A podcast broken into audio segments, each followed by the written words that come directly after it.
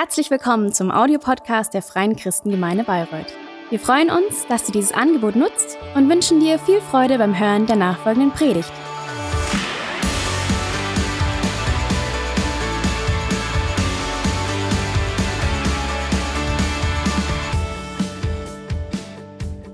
Guten Morgen auch von mir. Schön, dass ihr da seid. Ihr Lieben, ich freue mich. Ähm, zweiter Teil unserer Predigtserie Weihnachten. Also warum überhaupt Weihnachten? Kommt ja alle Jahre wieder und ähm, aber die Frage ist ja, ähm, die meisten von uns haben da schon eine Vorstellung, eine Idee, was es mit Weihnachten auf sich hat. Aber ich merke für mich immer wieder, obwohl ich schon so lange auch gläubig bin, dass ich von Jahr zu Jahr immer wieder neu auch Gott in dieser Weihnachtsgeschichte und dieser Zeit entdecke und begegne und dass, dass, dass das, was da passiert ist, voller Wunder ist, oder? Und, ähm, aber viele Menschen heute äh, fragen sich, was hat diese 2000 Jahre alte Geschichte rund um die Geburt eines Kindes auf sich? Warum ist das überhaupt irgendwie heute noch Thema? Ist das noch relevant? Oder ist das relevant noch für mich? Was hat das mit mir, mit meinem Leben zu tun? Und überhaupt gibt es ja auch bei dieser Weihnachtsgeschichte äh, ganz viele große Fragezeichen. Also äh, diese Geschichte ist ja voll Kuriositäten.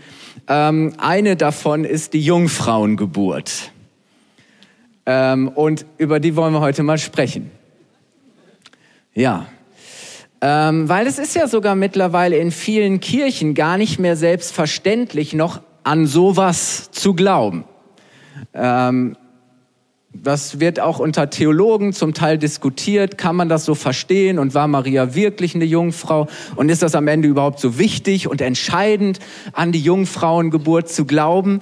Ähm, und von daher ähm, ist das schon auch eine wichtige Frage, ist ein Fragezeichen, das ich hoffe heute auch ähm, beantworten zu können. Und es ist ja so, dass wir als aufgeklärte Menschen, gerade in der westlichen Welt, ähm, wissen, dass eine Jungfrau nicht schwanger werden kann, oder? Ja, ihr lacht so.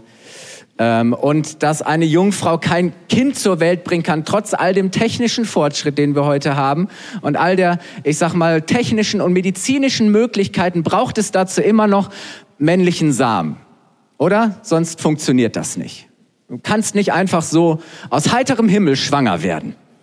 Das ist einfach noch so. Das, sind einfach die Gesetzmäßigkeiten der Natur, dass das so funktioniert und nicht anders. Ähm, also von daher ist das mit der Jungfrauengeburt ist schon ein, ein Thema. Und dann gibt es ja auch noch andere Fragen. Wer war dann, wer war eigentlich Maria? Was hat sie qualifiziert, Mutter Gottes? zu werden. Also allein das ist ja schon eine krasse Vorstellung. Mutter sein ist so schon eine Herausforderung und schwierig, aber Mutter Gottes zu sein, Mutter für Gottes Sohn zu sein, ich meine, Wir sagen immer, naja, Maria war die Mutter von Jesus.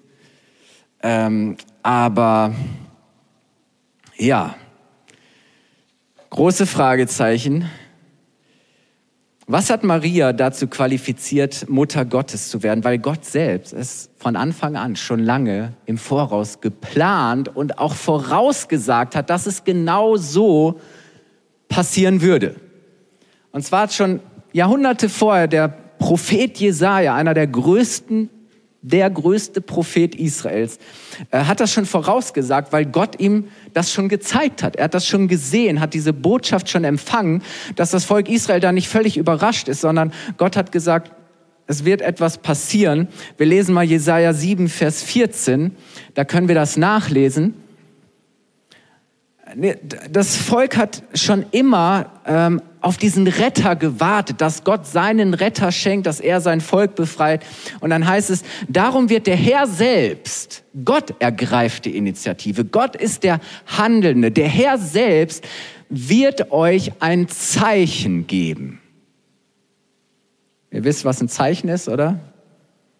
Ein Zeichen deutet immer auf etwas hin. Ein Zeichen ist etwas, wo ich sage, ah, okay, da kann ich mich dran orientieren und ich weiß, da steckt was hinter. Er wird euch ein Zeichen geben und jetzt kommt das Doppelpunkt. Siehe, hey, achte drauf, schau drauf, siehe. Die Jungfrau wird schwanger werden und einen Sohn gebären und wird seinen Namen Immanuel nennen. Immanuel heißt, Gott ist mit uns. Darum wird der Herr selbst euch ein Zeichen geben, siehe. Schau drauf, die Jungfrau wird schwanger werden und einen Sohn gebären und wird seinen Namen Immanuel nennen. Und die Evangelien, die über das Leben von Jesus berichten, sie nehmen Bezug auf genau diese Prophetie und sahen das, was Jesaja da vorausgesagt, prophezeit hat mit der Geburt von Jesus durch Maria als erfüllt an und sagen, hey, da hat sich erfüllt, da ist das passiert, wovon schon Jesaja gesprochen hat. Und wenn wir da mal einsteigen, und da kommen wir auch zu Maria, das ist schon ganz schön erstaunlich. Am allermeisten und zuallererst für Maria selbst, weil es kommt ein Engel persönlich zu ihr und überbringt ihr die Botschaft und sagt, du wirst schwanger werden. Und das wird kein normales, sondern das wird ein sehr besonderes Kind sein. Es wird das Kind sein. Und Maria schaut den, ist schockiert, sie schaut den Engel ungläubig an und sagt, wie bitteschön soll das gehen? Wie soll das zugehen? Ich bin noch gar nicht verheiratet. Bin noch nicht mal verheiratet. Ich bin noch Jungfrau. So, das verrät uns schon etwas davon, wie Maria drauf war. Maria war eine gottesfürchtige, eine fromme, junge Frau, die nach Gottes Geboten und Ordnung leben wollte. Sie hat gesagt, deswegen kann das gar nicht sein. Für sie war klar, dass bevor sie nicht verheiratet ist, sie nicht mit ihrem Verlobten Josef zusammenlebt und auch entsprechend noch keine sexuelle Intimität genießt. Wir wissen nichts voneinander. So. Und so war es für sie irgendwie völlig klar, sie schließt aus, von Josef schwanger zu sein, beziehungsweise schnell schwanger zu werden, weil sie sagt, ich bin ja noch nicht mal verheiratet. So. Für sie war klar, das ist unmöglich. Das wird nicht passieren. Und dann steigen wir mal ein, ähm, was der Engel dann ihr antwortet. Lukas 1, Vers 35 bis 38. Lukas 1, 35 bis 38. Er gab ihr zur Antwort, der Heilige Geist, der Geist Gottes wird über dich kommen und die Kraft des Höchsten wird dich überschatten. Deshalb wird auch das Kind, das du zur Welt bringst, heilig sein, anders sein und Gottes Sohn genannt werden. Und er fügte hinzu, auch Elisabeth, deine Verwandte, ist schwanger und wird noch in ihrem Alter einen Sohn bekommen. Von ihr hieß es, sie sei unfruchtbar. Und jetzt ist sie im sechsten Monat.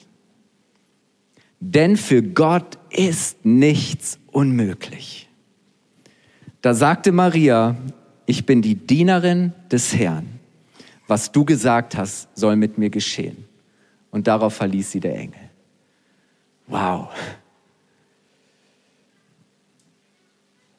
Wisst ihr, die Geburt von Jesus durch eine Jungfrau hat Gott uns als ein Zeichen, ein Hinweis, ein Beweis gegeben, dass es von ihm kommt und nicht von Menschen.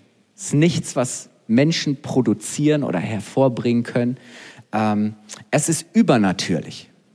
Es ist göttlich. Es ist ein Wunder. Ja, Maria ist daran beteiligt, aber die Voraussetzung dafür schafft Gott. Und wisst ihr, wir können dieses Zeichen annehmen und glauben oder wir können dieses Zeichen ablehnen, ihm widersprechen, wir können dagegen argumentieren und es ablehnen, aber Gott sagt, hey, das ist, ein, das, ist das Zeichen, das Gott euch geben wird, dass die Jungfrau schwanger wird und dass der Sohn Immanuel ist, Gott mit uns. Er wird Gottes Sohn sein. Wisst ihr, und letztlich geht es darum, ob wir überhaupt die Berichte der Bibel für glaubwürdig halten, ob wir, ob wir sie als Gottes Wort ernst nehmen und auch Wunder für möglich halten. Weil wenn wir die Bibel lesen und sagen, nee, nee, das, das das sind alles irgendwo nur Märchen und das muss man alles irgendwo symbolisch deuten und das ist letztlich geht es nur darum, was für eine Message dahinter ist. Nein, Gott offenbart sich durch sein Wort zu uns. Er spricht durch sein Wort zu uns, auch in unsere Zeit. Wisst ihr, und der Engel sagt hier, Maria, du fragst dich, wie bitteschön soll das geschehen? Und der Engel sagt, Gott ist nichts unmöglich. Weißt du, vielleicht fragst du dich manchmal in Situationen deines Lebens, wie bitteschön soll das geschehen? Wie soll das geschehen? Wie soll meine Ehe in Ordnung kommen? Wie soll mein, mein Kind frei werden? Wie soll, wie soll Versorgung geschehen? Vielleicht hast du auch diesen Kinderwunsch und, und, und menschlich gesehen ist wenig Hoffnung da und du fragst dich, wie bitteschön soll das geschehen? Und die Message auch für dich ist, Gott ist nichts unmöglich. Und vielleicht ist die Antwort, die du brauchst, wo du sagst, das ist dein Unmöglich, wo du dich fragst, wie bitteschön soll das passieren? Wie bitteschön sollte sich hier etwas verändern? Die, Engel, die Antwort des Engels, der Heilige Geist, die Kraft Gottes wird auf dich kommen. Du kannst es nicht machen, du kannst es nicht produzieren, aber die Kraft Gottes, der Geist Gottes wird auf dich kommen. Die Jünger, als Jesus ihnen diese große Mission anvertraut zu sagen, hey, das, was ich angefangen habe, dieses Werk werdet ihr fortführen, ihr werdet größere Dinge tun als ich. Auch ihr werdet das Evangelium predigen, ihr werdet die Kranken heilen, ihr werdet die Gefangenen befreien. Sagen sie, Jesus, wie bitteschön soll das gehen? Und er sagt, hey, wartet. Ihr werdet Kraft empfangen aus der Höhe. Der Heilige Geist wird auf euch kommen und er wird euch ausstatten und befähigen. Ja, vielleicht ist das für dich heute Morgen die Message, wo du fragst, wie bitteschön soll das möglich sein, dass Gott sagt, hey, durch meinen Geist kann ich es tun. Und es ist so wichtig, ihr Lieben, dass wir Gottes Wort auch ernst nehmen, dass es zu uns spricht. Und wisst ihr jetzt auch zu dieser Jungfrauengeburt, aus diesem Grund, aus gutem Grund ist die Jungfrauengeburt zentraler Bestandteil des christlichen Glaubens, Bekenntnisses dem sogenannten Apostolikum. Da heißt es nämlich, empfangen vom Heiligen Geist, geboren von Maria der Jungfrau. In einem Satz. Empfangen vom Heiligen Geist, geboren von Maria der Jungfrau. Die Jungfrauengeburt für Wahrhalten ist ein Bekenntnis des Glaubens. Ich vertraue der biblischen Überlieferung, auch wenn eine Jungfrauengeburt bis heute einmalig ist, wenn sowas nie wieder passieren wird, auch wenn es aus menschlicher Sicht unmöglich ist. Ja, es mag eine rationale Zumutung sein, aber für mich ist es eine Ermutigung, weil es ist ein Beweis der Macht und Souveränität Gottes dass Gott das erfüllt, was er versprochen hat, dass Gott auch heute immer noch alles möglich ist, ihr Lieben. Deswegen ist das nicht einfach nur irgendwie so ein beliebiges Detail. Und jetzt ist auch nochmal wichtig, die Empfängnis ist übernatürlich. Und jetzt könnten wir sagen, naja, das ist alles irgendwie so übernatürlich. Die Empfängnis ist übernatürlich, es kommt von Gott. Aber die Schwangerschaft selber und auch die Geburt waren natürlich und ganz normal. Auch bei Maria hat es neun Monate gedauert. Vielleicht war auch Maria mal schlecht und übel und sie brauchte irgendwie Bettruhe. Es gibt Leute, die sagen, naja, bei Maria muss das ja alles ganz anders gewesen sein, deswegen hatte sie wahrscheinlich keine Schmerzen bei der Geburt. Ich glaube auch, dass, dass Maria dieses Kind genauso wie alle anderen Frauen ihre Kinder zur Welt bringen, gebracht hat. Äh, wisst ihr, die Empfängnis ist übernatürlich, aber die Schwangerschaft selber und auch die Geburt waren natürlich und ganz normal. Maria war auch eine normale Frau und Mutter. Sie erlebte das alles genauso real wie alle anderen Frauen auch. Genauso real. Und alle Frauen, die selber schon mal Kinder in sich getragen und zur Welt gebracht haben, die wissen, was das bedeutet, oder? Und auch für Maria war das genauso real. Sie war auch keine Heilige. Sie war auch nicht sündlos.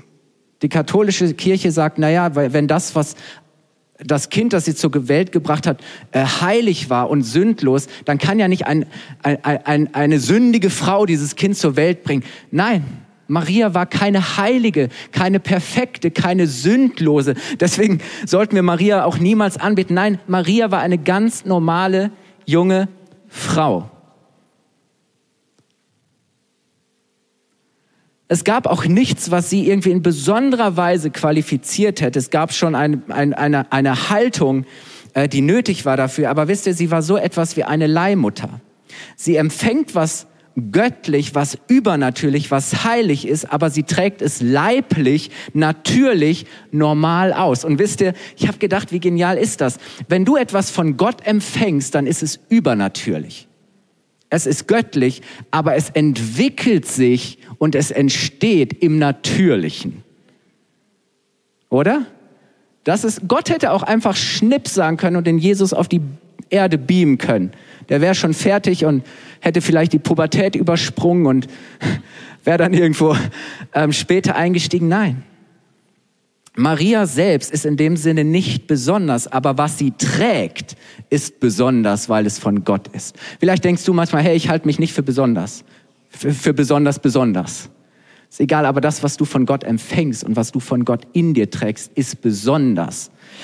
Und Gott sucht nach Menschen, die bereit sind, etwas von ihm zu empfangen und von ihm auszutragen, zur Welt zu bringen, etwas von ihm zu empfangen und es auszuführen. Darum geht's. So geschehen Wunder. Du empfängst etwas übernatürlich von Gott, aber es entwickelt sich und es wird sichtbar im Natürlichen. Maria sagt einfach, Herr, dein Wille geschehe. Ich bin deine Dienerin. Und wisst ihr, die Jungfrauengeburt ist kein beliebiges Detail, sondern sie ist wesentlicher Inhalt unseres Glaubens. Jesus ist genau auf diese Weise auf die Welt gekommen und genau deshalb ist er ganz Gott und ist er ganz Mensch. Sonst wäre er nur göttlich oder er wäre nur menschlich gewesen. Nein, er ist ganz Gott und er ist ganz Mensch. Checken wir das? Eigentlich nicht. Das ist unser Brain im Natürlichen nicht, oder? Aber im Glauben können wir es annehmen und empfangen. Amen. Maria, und da bin ich mir ziemlich sicher, war, mit, war eine, eine großartige junge Frau, aber sie war auch eine ganz normale junge Frau. Wir müssen sie nicht irgendwo so, so irgendwo in, in, in so einen heiligen Himmel heben und meinen, ähm, nein, Jesus war auch ein normales Baby, ein normales Kind mit ganz normalen Bedürfnissen.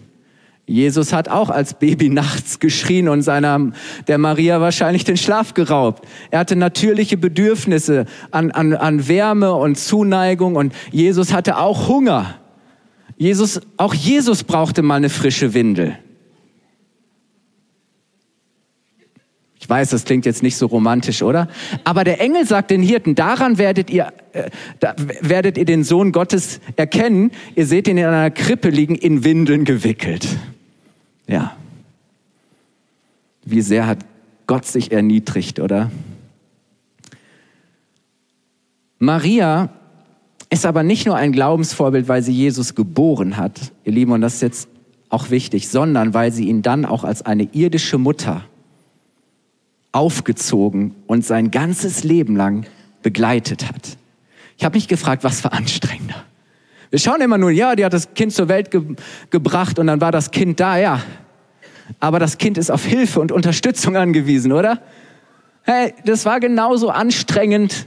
Ja, wahrscheinlich Jesus war ohne Sünde, der hat nicht so viel angestellt und war immer lieb und nett zu seiner Mama, aber trotzdem. Im Übrigen hatte Jesus dann irgendwann auch noch Geschwister. Für Maria war es nie leicht, aber sie ist und bleibt immer eine Frau des Glaubens. Sie bleibt immer eine Dienerin Gottes. Und ich möchte mit euch nur ganz kurz so ein paar Blicke und Spots mal werfen auf, auf den weiteren Verlauf. Ähm, weil wir schauen immer nur so auf die Geburt und dann verlieren wir Maria schnell aus dem Blick und der Fokus ist nur auf Jesus. Ähm, Lass uns mal lesen, Lukas 2, Vers 34 bis 35. Da ist Jesus gerade ein paar Tage alt und Josef und Maria als gottesfürchtige äh, Juden, Israeliten wussten, jetzt müssen wir in den Tempel und wir müssen äh, den Jesus hier beschneiden lassen und wir müssen ihn Gott weihen. Und Gott Gott darbringen. Und als sie da sind, kommt ein Prophet, Simeon. Und es heißt dann, Simeon segnete sie und sagte zu Maria, der Mutter Jesu. Das heißt, er segnet sie und dann wendet er sich Maria ganz persönlich zu. Und er sagt, er, also dieses Kind ist dazu bestimmt, dass viele in Israel an ihm zu Fall kommen. Und viele durch ihn aufgerichtet werden. Er wird ein Zeichen sein, hier haben wir wieder das Zeichen, dem widersprochen wird. Das heißt, da ist Widerspruch, da ist Widerstand, da ist Angriff. So sehr, dass auch dir als Mutter ein Schwert durch die Seele dringen wird. In einer anderen Übersetzung heißt es, du aber wirst um dieses Kind viele Schmerzen leiden müssen. Und das waren nicht die Geburtsschmerzen, die lagen hinter ihr. Nein, du wirst um dieses Kind viele Schmerzen leiden müssen. Vielleicht an alle Mütter, die auch um ihre Kinder viel Schmerzen leiden müssen, ähm, können sich hier auch mit Maria identifizieren. Und dann heißt es, wie ein scharfes Schwert werden sie dir ins Herz schneiden, die Schmerzen. Ein, ein Maria hatte ein, ein, ein zerschlagenes Herz, das, was sie trug, war nicht einfach. So Maria hat die Sorgen und Leiden einer Mutter in besonderer Weise durchleben müssen, weil es war kein normales Kind. Man trachtete Jesus schon kurz nach seiner Geburt, nach dem Leben. Oder? Er war noch gar nicht lange auf der Welt. Dann kriegen sie mit von den Weisen, hey, der Herodes will, dies, will das Baby töten und sie müssen fliehen nach Ägypten. Jesus ist Flüchtling keine besonders schöner Start so in, in die ersten Lebensjahre. Erst einige Jahre später kommen sie dann wieder zurück, ähm, gehen nach Nazareth. Auch später erfährt Jesus viel Feindschaft und Ablehnung. Ja, viele, viele kamen und wollten was von Jesus und glaubten, aber da waren auch viele, die Jesus töten wollten. Ständig haben, sie, haben Leute gesagt, hey Jesus, äh, tu dies nicht, das nicht. Ähm, und wisst ihr, das fühlt und durchlebt man als Mutter mit, oder?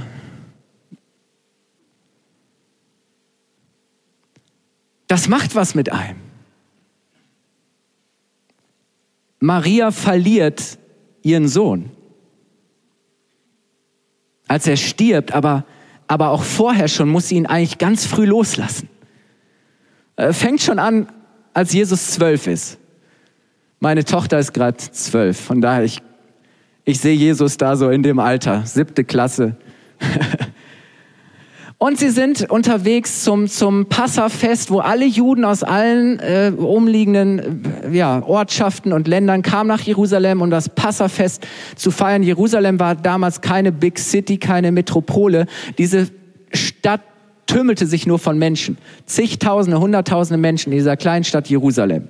So, und das war völlig normal. Du machtest dich mit deinem ganzen Ort, äh, mit, mit deiner ganzen Family, mit der ganzen Sippschaft, machtest dich auf den Weg. Das war so ein Tross und man ging so in dieser Pilgerschar aus allen Richtungen, pilgerten die Menschen nach Jerusalem und sie sind dort beim Passafest und alles ist schön und gut und dann sind sie auf dem Heimweg und sie denken, hey klar, Jesus ist irgendwo bei Tante Jutta oder so gut aufgehoben. Bis sie irgendwann checken, Jesus ist nicht da. Wo ist Jesus? Fragen überall rum. Hast du Jesus gesehen? Wo ist Jesus? Er ist nicht da. Krass. Ihr Lieben, das ist der, Horror aller Eltern, oder? Das Kind ist nicht da. Ich musste mich äh, dran erinnern, wir hatten, ich weiß nicht, ob es letztes, vorletztes Jahr war, äh, hatten wir Taufe ähm, in Kulmbach an der Kieswäsch. Es war wirklich, es war brüllend heiß und die Kids waren direkt von Anfang an schon morgens, irgendwie vormittags waren da im Wasser stundenlang zu spielen, zu machen, kamen immer wieder raus, alles super. Ähm, und auf einmal denken, denken wir so, wo ist, wo ist eigentlich der Erik? So, der war doch noch da äh, mit dem Alex zusammen und war hier am Spielen und wir fragen Alex, Alex, wo ist Erik? keine Ahnung, wo Erik ist. Wir und wir rennen rum und, und nachdem wir, glaube ich, schon 20 Leute gefragt haben, wo ist Erik und keiner wusste, wo Erik ist und wir sahen irgendwie so 100 Meter weiter auf dem Wasser irgendwie so eine kleine äh, äh, Luftmatratze auf dem Wasser schwimmen und wir dachten, pff, uh, weißt du, und du denkst, so ist der irgendwie äh, im Wasser geblieben, ist er nicht mehr hochgekommen. Ich komme zu meiner Frau, die ist nur noch im, im Panikmodus, die war völlig die war völlig durch. Wir sind da mit allen Leuten da über diesen Platz gerannt. Wo ist, äh, wo ist Erik, oder? Das der, der Horror. Und dann war Erik irgendwann quietschvergnügt da irgendwo so ein bisschen weiter am Spielplatz, als wäre nichts gewesen. Aber ich sage euch, meiner Frau ist das so in die Knochen gefahren. Ich glaube, das hat die tagelang später noch gemerkt. Wahrscheinlich spürt sie es jetzt auch noch. Ähm, aber da haben wir mal Empfinden davon bekommen. Und jetzt stell dir vor, ein Zwölfjähriger, Jesus, der ist auf einmal weg und du weißt nicht, wo der geblieben ist. So, was machen die? Die gehen zurück nach Jerusalem und sie suchen ihn überall, aber sie finden ihn nicht sofort, sondern dann heißt es, erst am dritten Tag entdecken sie Jesus. Lass mal lesen. Lukas 2, 48 bis 52. Da sitzt Jesus quietschvergnügt, Gott sei Dank, sitzt er da und er sitzt in, im Kreis der Schriftgelehrten als Zwölfjähriger und diskutiert mit denen über die Auslegung der Tora und der Gesetze und hier und, und die sind verblüfft und erstaunt und begeistert, wie ein Zwölfjähriger so viel Weisheit haben kann. Ähm, Maria und Josef waren nicht so verblüfft, die waren, äh, die waren, äh, es heißt dann, seine Eltern wussten nicht, was sie davon halten sollten. In anderen Übersetzungen heißt es, sie waren fassungslos. Kind, sagte seine Mutter zu ihm, wie konntest du uns das antun? Dein Vater und ich waren in schrecklicher Sorge. Wir haben dich überall gesucht. Warum habt ihr mich gesucht? fragte er. Ihr hättet doch wissen müssen, dass ich im Haus meines Vaters bin. Hätten wir. Doch sie verstanden nicht, was er damit meinte. Nachvollziehbar. Oder daraufhin kehrte er mit ihnen nach Nazareth zurück und war ihnen ein gehorsamer Sohn. Seine Mutter bewahrte all diese Dinge in ihrem Herzen. Hier ist wieder dieser Verweis auf das Herz von Maria. Wir gehen mal weiter. Maria ist auch indirekt beteiligt. Sie ist so etwas wie eine Geburtshelferin für das erste Wunder von Jesus. Das passiert nämlich auf einer Hochzeitsfeier, Party. Sie waren eingeladen in Kana. Da war irgendwie Familie, Verwandte. Sie sind auf der Hochzeit und Maria merkt irgendwann, oh oh, der Wein geht aus. Dann ist die Party, ist nicht gut für die Party. Die dauerte damals nämlich ein paar Tage lang und da braucht es, musstest du schon, auch wieder so ein Schockmoment, oder? Äh, die Blöße will sich keiner geben. Dann heißt es Johannes 2, 3 bis 5, als der Weinvorrat zu Ende war, sagte seine Mutter zu ihm, sie haben keinen Wein mehr. Das muss man dann auf dem Appellohr wohl hören, oder? Nicht auf dem Sachohr. Jesus erwiderte ihr, Frau, oder in anderen Übersetzungen heißt es Weib, das ist meine Sache, nicht deine. Meine Stunde ist noch nicht gekommen. Könnte man denken, dass es für Maria damit erledigt war. Nein, dann heißt es, da wandte sich seine Mutter an die Diener und sagte, tut alles, was er euch befiehlt. Was auch immer er sagt, tut es. So.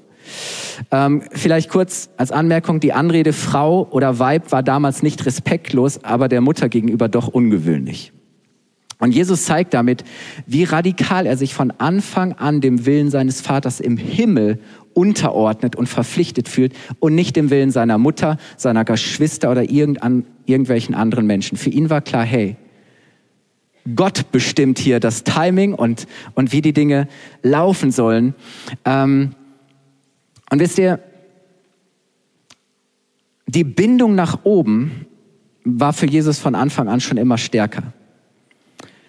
Aber interessant finde ich, Maria sieht in Jesus schon etwas, das für alle anderen bis dahin noch nicht offensichtlich war. Bis dahin hatte Jesus noch kein Wunder gewirkt. Bis dahin war noch für niemanden offensichtlich, was für ein Potenzial in diesem jungen Mann steckte, wozu er berufen war. Aber sie glaubt an ihn, sie traut ihm das Wunder zu und ermutigt auch die Diener, Jesus zu vertrauen und auf ihn zu hören. Und so vollbringt Jesus am Ende tatsächlich sein erstes Wunder und Maria ist daran beteiligt. Sie ist so etwas wie eine Geburtshelferin oder Begleiterin für das erste Wunder von Jesus. Und trotzdem betont Jesus weiterhin, dass er andere Beziehungsprioritäten hat, dass familiäre Bindungen und Beziehungen für ihn nicht das Entscheidende sind. Wir lesen mal Markus 3, ab Vers 31. Da heißt es, inzwischen waren die Mutter und die Brüder von Jesus angekommen Sie standen vor dem Haus und schickten jemand, um ihn herauszurufen. Rings um Jesus saßen die Menschen dicht gedrängt. Sie gaben die Nachricht an ihn weiter. Deine Mutter und deine Brüder stehen draußen und fragen nach dir. Jesus antwortete, wer sind meine Mutter und meine Brüder? Er sah auf die Leute, die um ihn herum saßen und sagte, das hier sind meine Mutter und meine Brüder. Wer tut, was Gott will, der ist mein Bruder, meine Schwester und meine Mutter. Das heißt, Gott hat Familie anders gedacht, nicht nur in diesen natürlichen Bindungen, sondern in der Bindung. Für ihn war das Entscheidende, wie stehen Menschen zu meinem himmlischen Vater? Gehören Menschen zur Familie Gottes? Nehmen sie Gott als meinen Vater ernst? Wer tut, was Gott will, was mein Vater will, der ist mein Bruder und meine Schwester und meine Mutter. Und das heißt, Jesus definierte sich selbst und andere immer anhand ihres Verhältnisses zum himmlischen Vater. Weil Jesus sagt, ich und der Vater, wir sind eins. Ich tue nur, was ich den Vater tun sehe. Wer mich ablehnt, der lehnt auch den Vater ab. Äh, seine Freunde sind auch meine Freunde. Wer zu ihm gehört, gehört auch zu mir. Wisst ihr, und, und das zeigt auf der einen Seite diese Nähe, aber auch gleichzeitig zu wissen, dass Jesus schon immer deutlich macht, dass er woanders hingehört. Und trotzdem ist Maria da und ihr Lieben, ich, ich habe so in der Vorbereitung gedacht, wow, Maria war eine besondere Frau. Aber sie blieb sicher auch eine demütige und bescheidene Frau. Weil das, was sie da trägt und was sie lebt, das war alles andere als einfach. Sie war eine demütige und bescheidene Frau, die um ihre Stellung und ihre Berufung wusste und die treu darin lebte und diente. Und sie distanzierte sich nie von Jesus, sie brach nie die Beziehung ab, sondern sie blieb mit ihm, sie blieb bei ihm sogar in seinem Sterben. Johannes 19, 25 bis 26. In der Nähe des Kreuzes standen die Mutter von Jesus und ihre Schwester sowie Maria, die Frau von Klopas und Maria Magdalena. Als Jesus seine Mutter dort neben dem Jünger stehen sah, den er liebte, das war Johannes, sagte er zu ihr, Frau, das ist jetzt, das ist jetzt dein Sohn. Und zu dem Jünger sagte er, das ist nun deine Mutter. Von da an nahm der Jünger sie zu sich in sein Haus. Jesus in diesem Todeskampf, in diesem Sterben und er sieht seine Mutter. Und sein Herz ist, dass er sagt, ich möchte, dass es meiner Mutter gut geht. Ich möchte, dass sich um sie gekümmert wird, dass sie versorgt ist, wenn ich als ihr Sohn nicht mehr da sein werde. Deswegen Johannes, das ist jetzt deine Mutter. Du hast die Verantwortung. Und Mutter, das ist jetzt dein Sohn. Das ist echt ein bewegender Moment. Jesus schätzt seine Mutter und er sorgt für sie. Das spürt man hier. Ich habe mich dann gefragt, wie ging es ihr, als Jesus dann drei Tage später wieder lebendig vor ihr steht. Oder? Ich kann mir vorstellen, dass sie zu denen gehörte, hörten, die damit gerechnet haben, aber mindestens genauso überrascht waren wie alle anderen.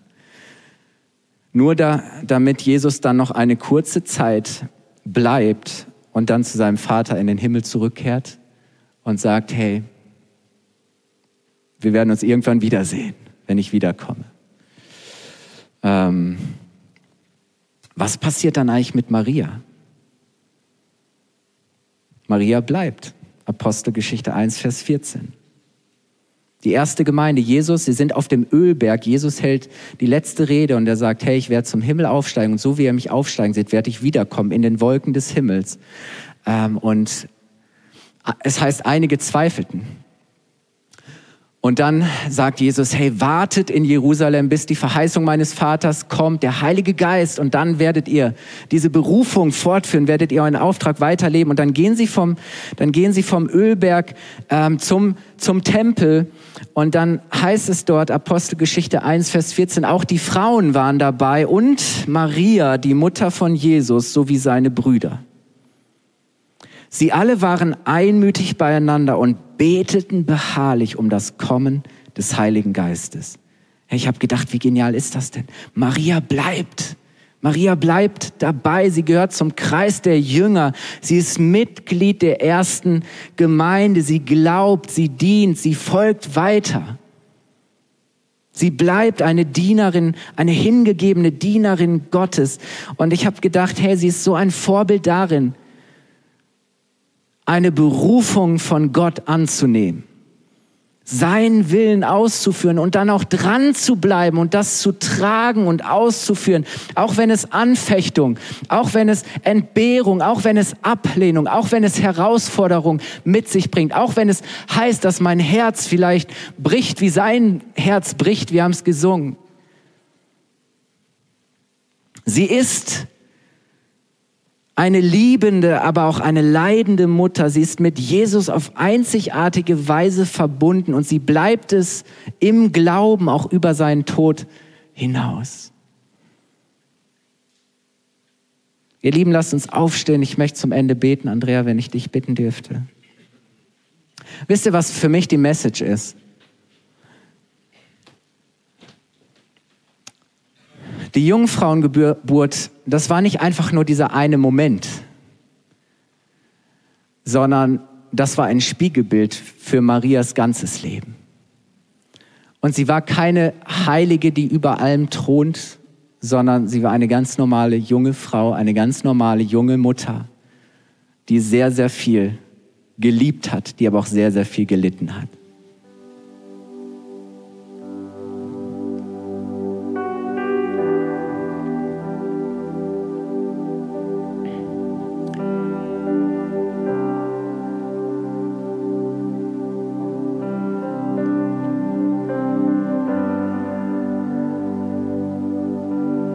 Wenn eine einfache junge Frau, eine Teenagerin, als Jungfrau den Sohn Gottes zur Welt bringt, kann Gott auch durch gewöhnliche Menschen wie dich und mich, kann Gott durch gewöhnliche Menschen wie uns auch außergewöhnliche Dinge bewirken. Er will durch seinen Heiligen Geist auch in dich er möchte in dein Herz einen göttlichen Samen hineinpflanzen. Er möchte dich mit seinem Heiligen Geist erfüllen. Er möchte dich überschatten. Möchte diesen Samen in dich hineinpflanzen, aus dem dann durch Glauben und Gehorsam etwas Göttliches, Wunder geboren werden. Ich glaube daran, dass das möglich ist, auch heute noch. Ich glaube, dass du etwas Göttliches empfangen kannst. Und wenn es nur ein kleiner Same ist und durch Glauben und Gehorsam, durch eine Haltung des Dienerseins, zu sagen, Herr, dein Wille geschehe, mir geschehe, wie du gesagt hast, das will ich tun. Weißt du, und du trägst es in dir und es entwickelt sich. Und du trägst es aus im Natürlichen und auf einmal wird es sichtbar. Und das Wunder geschieht. Das unmöglich geglaubte passiert. Ich möchte sagen, du kannst etwas von Gott empfangen. Du kannst es bewahren. Maria ließ es sich niemals rauben. Es heißt, sie bewahrte es, sie hielt es fest in ihrem Herzen, sie hielt es lebendig, sie zweifelte nicht daran, sie blieb treu. Du kannst etwas von Gott empfangen und bewahren und austragen. Wird das leicht sein? Nein, aber es wird sich lohnen. Gott ist auch in deinem Leben nichts unmöglich. Und deswegen weißt du, kannst du das Zeichen der Jungfrauengeburt, äh, kannst du ablehnen und du kannst dem widersprechen. Überhaupt kannst du dem widersprechen, dass, dass du glaubst, dass Gott heute noch Wunder tut. Oder du kannst dieses Zeichen annehmen. Und Gott hat uns im Übrigen ja nicht nur dieses eine Zeichen gegeben, sondern Gott hat uns einen ganzen Himmel voll von Zeichen gegeben, oder? Eigentlich hat er uns so viel Zeichen gegeben, dass wir ihn gar nicht übersehen können. Aber der Prophet Jesaja sagt, siehe, mach deine Augen auf, schau wieder ganz neu. Und ich bete, dass der Heilige Geist dir die Augen öffnet, dass du die Zeichen erkennst, die Gott dir schenkt, Tag für Tag. In der ganzen Geschichte, aber genauso heute ist sein Wirken, sind seine Wunder so offenbar. Und das wünsche ich mir so sehr für dich, dass du die Zeichen der Zeit siehst und erkennst, wie Gott seinen Plan erfüllt und wie er dich darin gebrauchen möchte. Herr, wenn du morgen früh aufstehst und auf, auf die Arbeit fährst, ich bin mir sicher, dass da mehr sind als einfach nur Verkehrszeichen, auf die du schaust. Sondern ich bin mir sicher, dass Gott in deinen Alltag hinein immer wieder so Zeichen und Momente schenkt, wodurch er dir zeigen möchte, dass er der lebendige Gott ist, dass er etwas Göttliches, Himmlisches, Übernatürliches in dich hineinpflanzen und in dein Leben hineinbringen möchte. Amen. Amen. Ich liebe Maria. Ähm, sie ist so großartig. Und ich möchte jetzt dafür beten, dass, dass Gott wirklich diesen, diesen Geist und diese Haltung Marias uns schenkt. Und wir schließen mal die Augen. Wenn du heute Morgen sagst, ähm, all diese Zeichen, von denen die Bibel berichtet, all diese Wunder, all das, was davon, was da berichtet wird, ähm, auch all das, was du vielleicht schon erlebt hast, was, was Zeichen waren, und du hast ihm bisher immer widersprochen. Du hast das bisher nie, hast es immer abgelehnt und, und nicht angenommen oder du hast es vielleicht auch nicht verstanden oder konntest das nicht richtig deuten, aber vielleicht ist dir heute bewusst geworden, hey, Gott hat auch mir solch ein Zeichen gegeben, weil er möchte Glauben in mir wecken. Er möchte, dass ich in seine Familie komme. Er möchte, dass ich das annehme, im Glauben annehme, empfange und dass das neues Leben in mir geboren wird, dass ich von neuem geboren werde durch die Kraft seines Heiligen Geistes. Dann möchte ich jetzt beten, dass der Heilige Geist diesen Glauben jetzt in dir weckt und dass der Geist Gottes deinem Geist bestätigt, dass du von heute an ein Kind Gottes bist. Wenn du heute Morgen hier bist und sagst, ja, ich möchte dieses, diesem Zeichen glauben und vertrauen. Ich möchte das, was Jesus getan hat, für mich annehmen. Ich glaube, er ist der Sohn Gottes. Er ist auf diese Erde gekommen, um mich von meiner Sünde zu befreien, zu erlösen, damit ich umkehren kann. Ich war verloren, aber jetzt durfte ich umkehren und ich durfte meinen Vater im Himmel entdecken. Und er hat all das, was mich vom Vater im Himmel trennt, hat er weggenommen. Und er hat mich mit meinem himmlischen Vater versöhnt, damit ich zur Familie Gottes gehöre und von heute an ein Kind Gottes sein kann. Heute und in alle Ewigkeit. Wenn du sagst, das möchte ich, dann heb jetzt, dann gib doch ihm auch ein Zeichen, oder? Dann heb doch jetzt mal mit mir ganz ganz kurz deine Hand, gib ein Handzeichen und sag Yes. Heute kannst du so ein Zeichen geben. Dankeschön. Dankeschön. Wenn du sagst, hey, ich möchte dieses Herz von Maria haben. Gott hat zu mir durch, durch das Zeugnis und Vorbild von Maria gesprochen. Und ich möchte auch solch eine, Mari so eine, eine, eine Maria-Haltung haben. Das soll mein Herz sein. Ähm, dann heb auch gerne mit mir deine Hand und sag, ja, ja, auch heute gebe ich dir mein Zeichen ein Zeichen meines Glaubens und Vertrauens. Das ist mein Handzeichen. Vater, wir stehen hier und wir erheben unsere Hände als ein Zeichen dafür, dass wir dir glauben und dass wir dir vertrauen. Jesus, wir danken dir, dass du ganz Mensch, ganz Gott warst. Du bist Gottes Sohn, empfangen durch den Heiligen Geist, geboren von der Jungfrau Maria. Das ist unser Glaubensbekenntnis heute. Darin ist zusammengefasst, Herr, dass wir all dem glauben, was du versprochen und getan hast und dass all deine Versprechungen und Verheißungen durch Jesus Christus Ja und Amen geworden sind, dass sie sich in Christus erfüllt haben und vollkommen erfüllen werden. Jesus, so stehen wir vor dir im Glauben und wir danken dir, dass du jetzt Glauben in uns wächst. Danke, dass du jetzt Göttliches, Übernatürliches in unsere Herzen hineinsäst. Herr, und wir wollen das in unseren Herzen bewahren, wir wollen es pflegen, wir wollen es ehren und wir wollen es kultivieren, damit es wächst und dass es im Natürlichen sichtbar wird, damit Wunder geschehen, Herr. Und damit die Welt erkennt, dass du Gott bist. Und gemeinsam sagen wir, Amen.